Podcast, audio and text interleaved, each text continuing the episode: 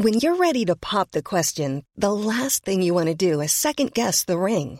At Bluenile.com, you can design a one-of-a-kind ring with the ease and convenience of shopping online. Choose your diamond and setting. When you find the one, you'll get it delivered right to your door. Go to Bluenile.com and use promo code LISTEN to get $50 off your purchase of $500 or more. That's code LISTEN at Bluenile.com for $50 off your purchase.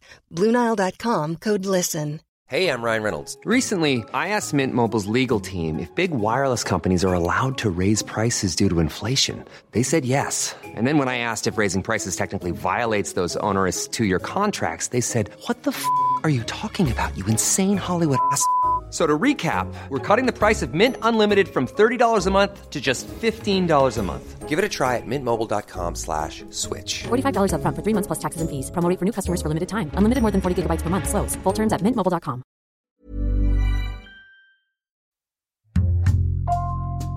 Bonjour, c'est Jules Lavie pour Code Source, le podcast d'actualité du Parisien.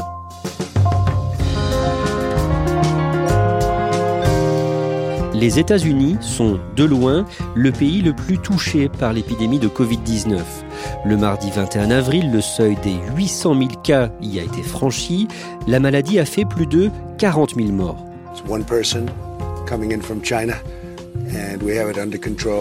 uh. Comment Donald Trump gère-t-il cette crise? Code Source a choisi de répondre à cette question en deux épisodes avec Gregory Phillips à Washington.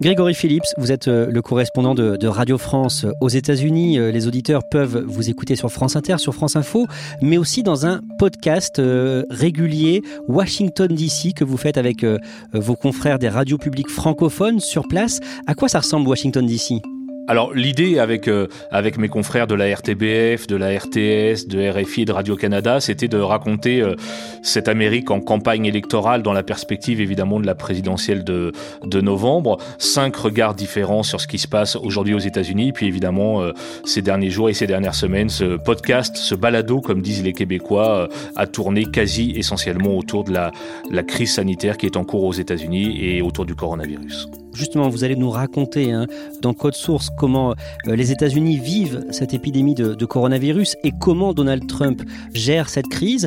Euh, vous parlez de, de la campagne électorale, Grégory Phillips. Euh, Est-ce qu'elle continue malgré tout? Non, elle est quasiment euh, éteinte en vérité. C'est-à-dire que le, le processus des primaires, des élections primaires pour désigner euh, notamment le candidat démocrate a été gelé. On sait maintenant que c'est Joe Biden qui devrait affronter Trump en, en novembre, mais les primaires sont gelées.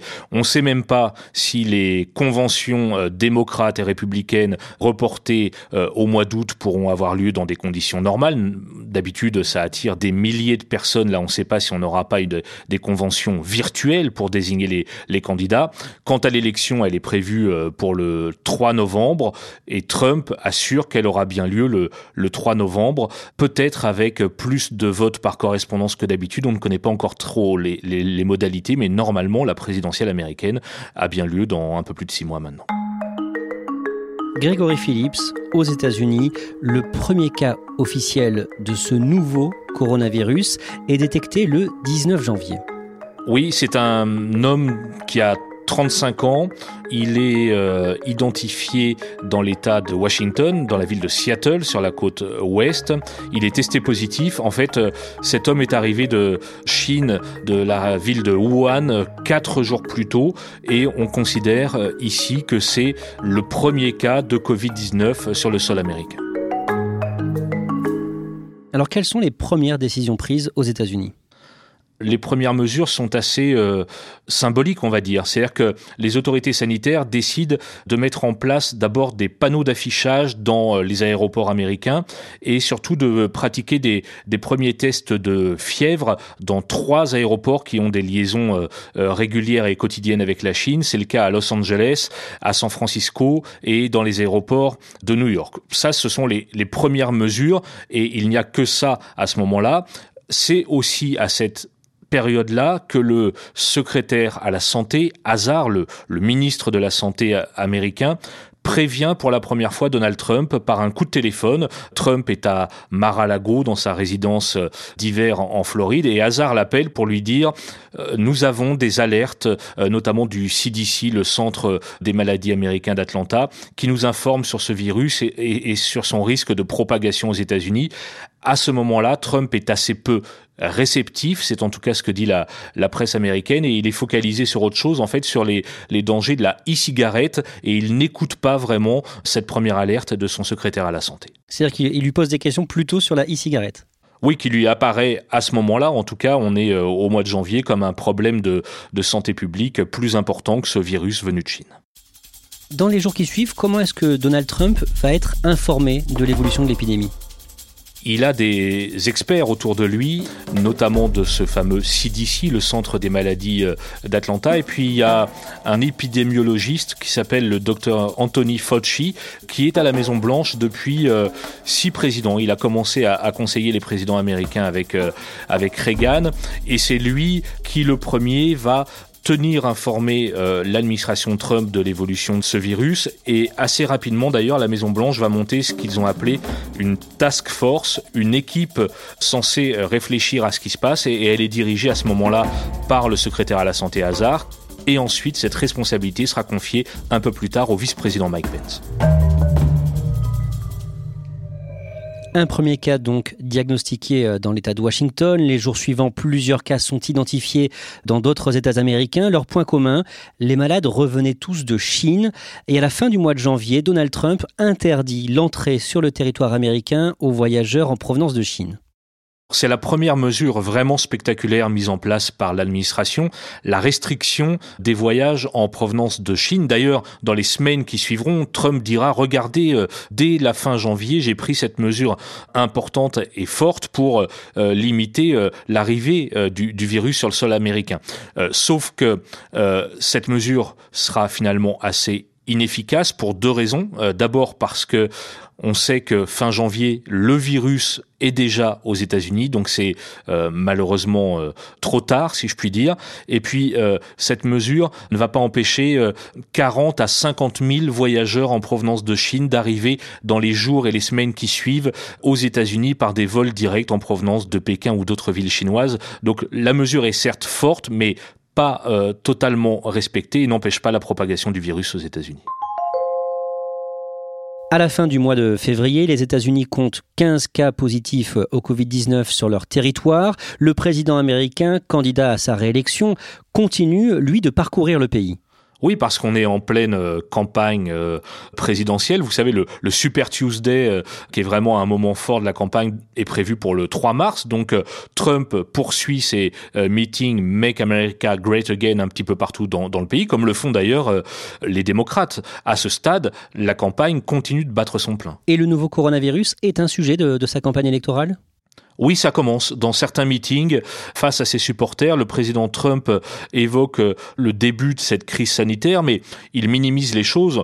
Puis il dit aussi euh, dans plusieurs meetings, la situation est totalement sous contrôle, on a 15 cas et bientôt on sera à 0 cas. Il promet aussi à ses supporters que très vite ce virus aura disparu au mois d'avril à la faveur de la remontée des températures printanières.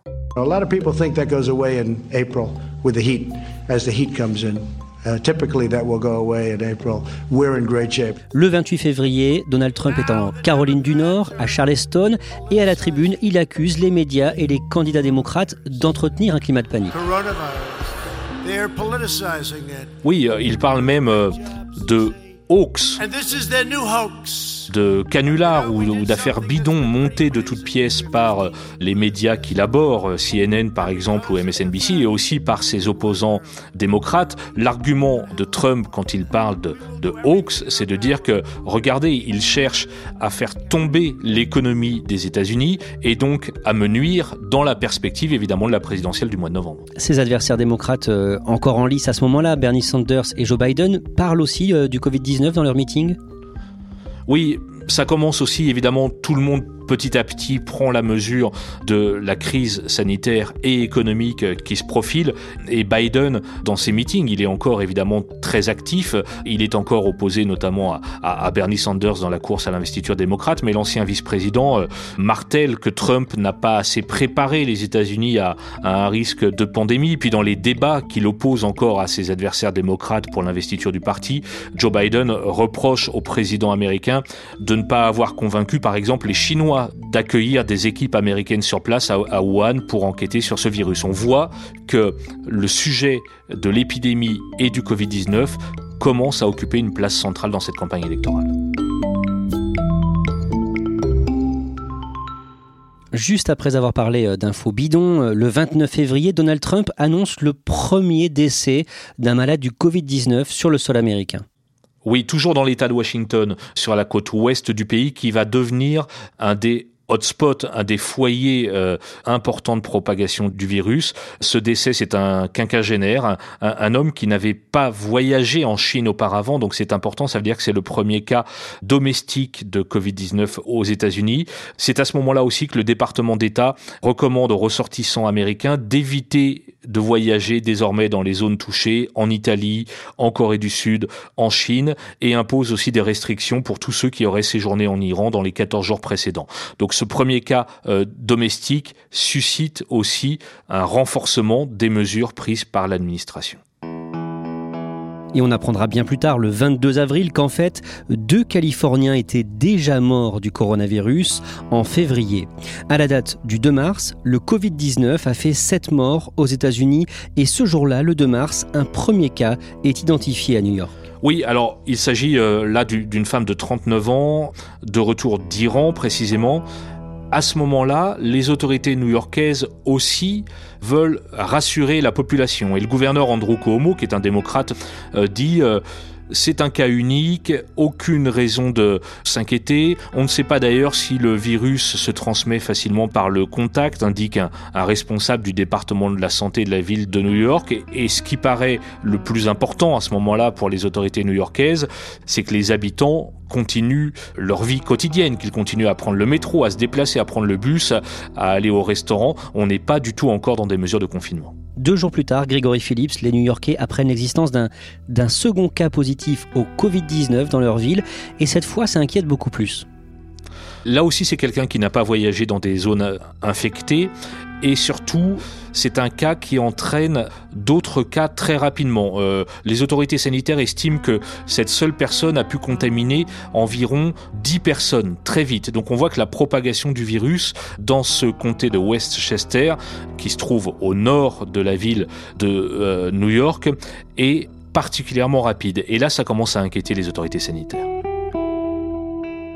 Et là où vit cette personne, dans son quartier, dans la ville de New Rochelle, près de New York, un périmètre sanitaire est mis en place autour de la synagogue. On met un, périmètre sanitaire en place parce que il apparaît très vite que cette synagogue est un foyer épidémique. On recense une centaine de cas dans le quartier. Donc là, il y a une mesure assez forte. C'est un confinement de tout le quartier, un rayon euh, d'un mile, d'un kilomètre et demi autour de la synagogue, avec une quarantaine forcée pour tous les habitants. C'est une mesure assez forte, assez spectaculaire, qui évidemment a un retentissement national. Les télévisions américaines ouvrent quasiment euh, chaque jour maintenant leurs journaux par ce qui se passe à New Rochelle. New Rochelle is et on voit ces images impressionnantes de la garde nationale qui débarque en ville pour faire respecter ce confinement.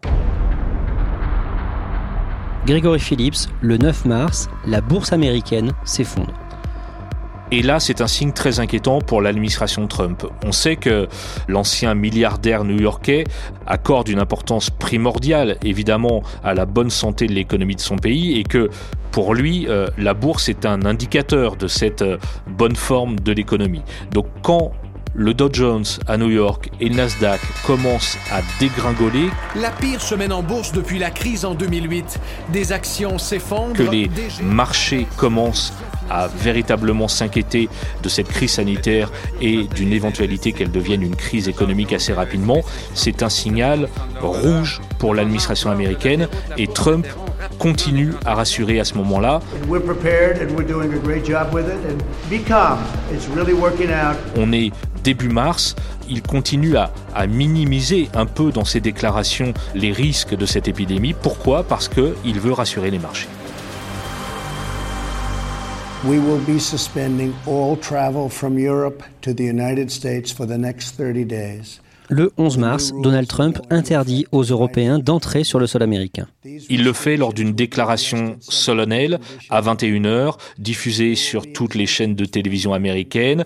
Il est dans le bureau ovale et c'est une mesure importante que le président des États-Unis annonce, à savoir la restriction de tous les voyages en provenance d'Europe ou en l'occurrence de, de l'espace euh, Schengen mesure évidemment très forte, très spectaculaire. On imagine les, les, conséquences que, que ça peut avoir en termes d'échanges entre l'Europe et, les États-Unis. Mais ce soir-là, Donald Trump n'annonce pas encore de, de mesures de confinement ou de distanciation sociale, ni la fermeture des écoles. La mesure ne concerne que ces voyages. Il y a d'ailleurs quelque chose qui fait paniquer encore une fois la bourse et les marchés, c'est que dans son allocution, Trump dit que cette interdiction concerne aussi les biens et marchandises en provenance d'Europe. Quelques minutes plus tard, la Maison Blanche démentira cette allégation par un communiqué en expliquant bien que la mesure d'interdiction euh, ne concerne pas les biens et les marchandises, mais que les personnes et les voyageurs. Peu de temps après, le 13 mars, Donald Trump déclare l'état d'urgence national. Grégory Phillips, très concrètement, qu'est-ce que ça veut dire? Le gouvernement fédéral se met en marche et débloque euh, immédiatement des premiers fonds pour venir en aide aux États les plus touchés par le virus. La Maison Blanche débloque immédiatement 50 milliards de dollars pour aider euh, notamment l'État de Washington sur la côte ouest, la Californie, l'État de New York ou l'Illinois qui sont les premiers États les plus touchés. Donc la mesure d'urgence nationale, encore une fois, ne prévoit pas de, confinement du pays, par exemple, comme on, a pu le voir en Europe, mais c'est une mesure d'aide financière aux États qui sont les plus touchés au début. Donald Trump euh, continue de, tweeter hein, pendant cette crise. Euh, on, sait à ce moment-là s'il a vraiment pris la, mesure de ce qui se passe? C'est sans doute ce moment-là, euh, la mi-mars, où Donald Trump prend conscience que cette épidémie de coronavirus va devenir extrêmement importante aux États-Unis avec les risques économiques et, et politiques qu'une telle épidémie peut, peut entraîner ici. Mais on est mi-mars et la presse américaine euh, va euh, refaire la chronologie de tout ce qui vient de se passer dans les, semaines euh, précédentes. Et il apparaît que pendant tout le mois de février, il n'y a pas eu de mesures fortes prise par l'administration, alors que le virus était déjà sur le territoire. Pourquoi? Bah Parce qu'il y avait cette campagne électorale importante, évidemment, pour les démocrates et pour Trump. Début février, souvenez-vous, il y avait encore le procès en impeachment et finalement euh, l'acquittement de Trump par le Sénat américain le 5 février, mais le président pensait à autre chose. Et donc, il semble que ces semaines de février ont été malheureusement dramatiques et ont fait que eh l'administration a pris du retard dans ses réponses.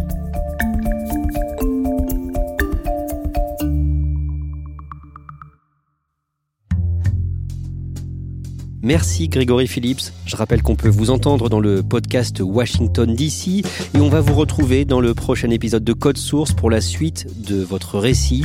On va voir notamment que Donald Trump va transformer ses points presse quotidiens à la Maison Blanche en tribune antidémocrate. Code Source est le podcast d'actualité du Parisien, disponible chaque soir du lundi au vendredi. Si vous aimez Code Source, n'hésitez pas à nous le dire en mettant des petites étoiles et en vous abonnant sur euh, votre application de podcast préférée comme Apple Podcast ou Podcast Addict. Cet épisode de Code Source a été conçu et préparé par Marion Botorel, production Stéphane Geneste, réalisation Julien Moncouquiole.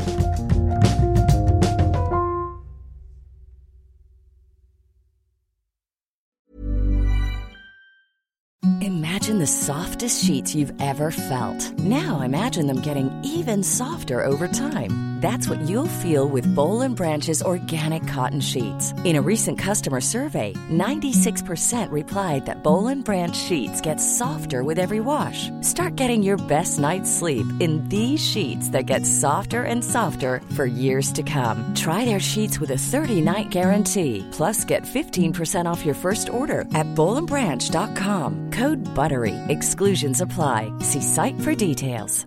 Hey, it's Paige DeSorbo from Giggly Squad. High quality fashion without the price tag. Say hello to Quince. I'm snagging high-end essentials like cozy cashmere sweaters, sleek leather jackets, fine jewelry, and so much more. With Quince being 50 to 80% less than similar brands.